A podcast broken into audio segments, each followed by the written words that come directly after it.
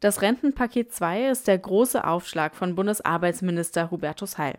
Letztlich soll aber alles bleiben, wie es ist. Das Rentenniveau soll auf 48 Prozent festgeschrieben werden, das Rentenalter konstant bleiben und der Beitragssatz nur wenig steigen. Bernd Raffelhüschen, Professor für Finanzwissenschaften an der Universität Freiburg, fällt ein vernichtendes Urteil. Alles das, was im Rentenpaket steckt, ist eine Quadratur des Kreises. Es hat mit der Realität nichts, aber auch gar nichts zu tun. Man kann nicht das Rentenniveau halten, die Beiträge konstant halten und das Rentenzugangsalter konstant halten. Auch das Institut für Wirtschaft in Köln kritisiert die Pläne. Soll das Niveau konstant bleiben, wie es das Rentenpaket 2 vorsieht, steigen die Ausgaben und damit der Beitragssatz noch stärker, als es sowieso für die kommenden Jahre erwartet wird, erklärt IW-Forscher Jochen Pimpertz. Und das muss man irgendwie finanzieren.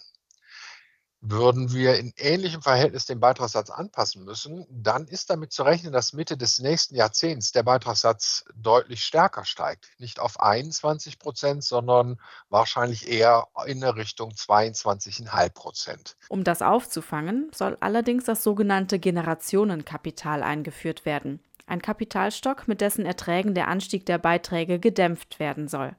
12,5 Milliarden Euro stellt die Bundesregierung dafür in diesem Jahr bereit. Eine charmante Idee nennt Pimpertz das. Allerdings ist unklar, wie viel Kapital gebraucht wird.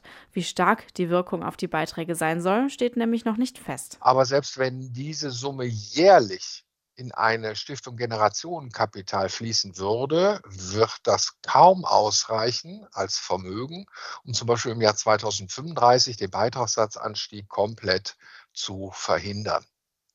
Das würde nur ein Tropfen auf den heißen Stein darstellen. Und wie viel Geld künftige Regierungen in den Kapitaltopf einzahlen werden, ist auch unklar. Für die junge Generation, die die Rente im Umlageverfahren finanziert, steigt auf jeden Fall die Belastung, so Bernd Raffelhüschen. Und das ist das, was Hubertus Heil im Wesentlichen macht. Wenn er sagt, das Rentenniveau bleibt, wo es ist, dann ist die gesamte demografische Last auf den Schultern der jungen Generation. Und die jungen Generationen, äh, da muss man einfach ganz klar sehen, können nun wirklich überhaupt nichts dafür, dass sie so wenige sind. Also müssen die Babyboomer erkennen äh, und, und bitteschön damit leben, dass sie selbst die Verursacher des Problems sind, dass sie selbst darstellen und damit auch die demografische Last zu schultern haben. Er fordert, dass das Rentenniveau sinken muss. EW-Forscher Pimpertz plädiert dagegen dafür, das Renteneintrittsalter zu erhöhen.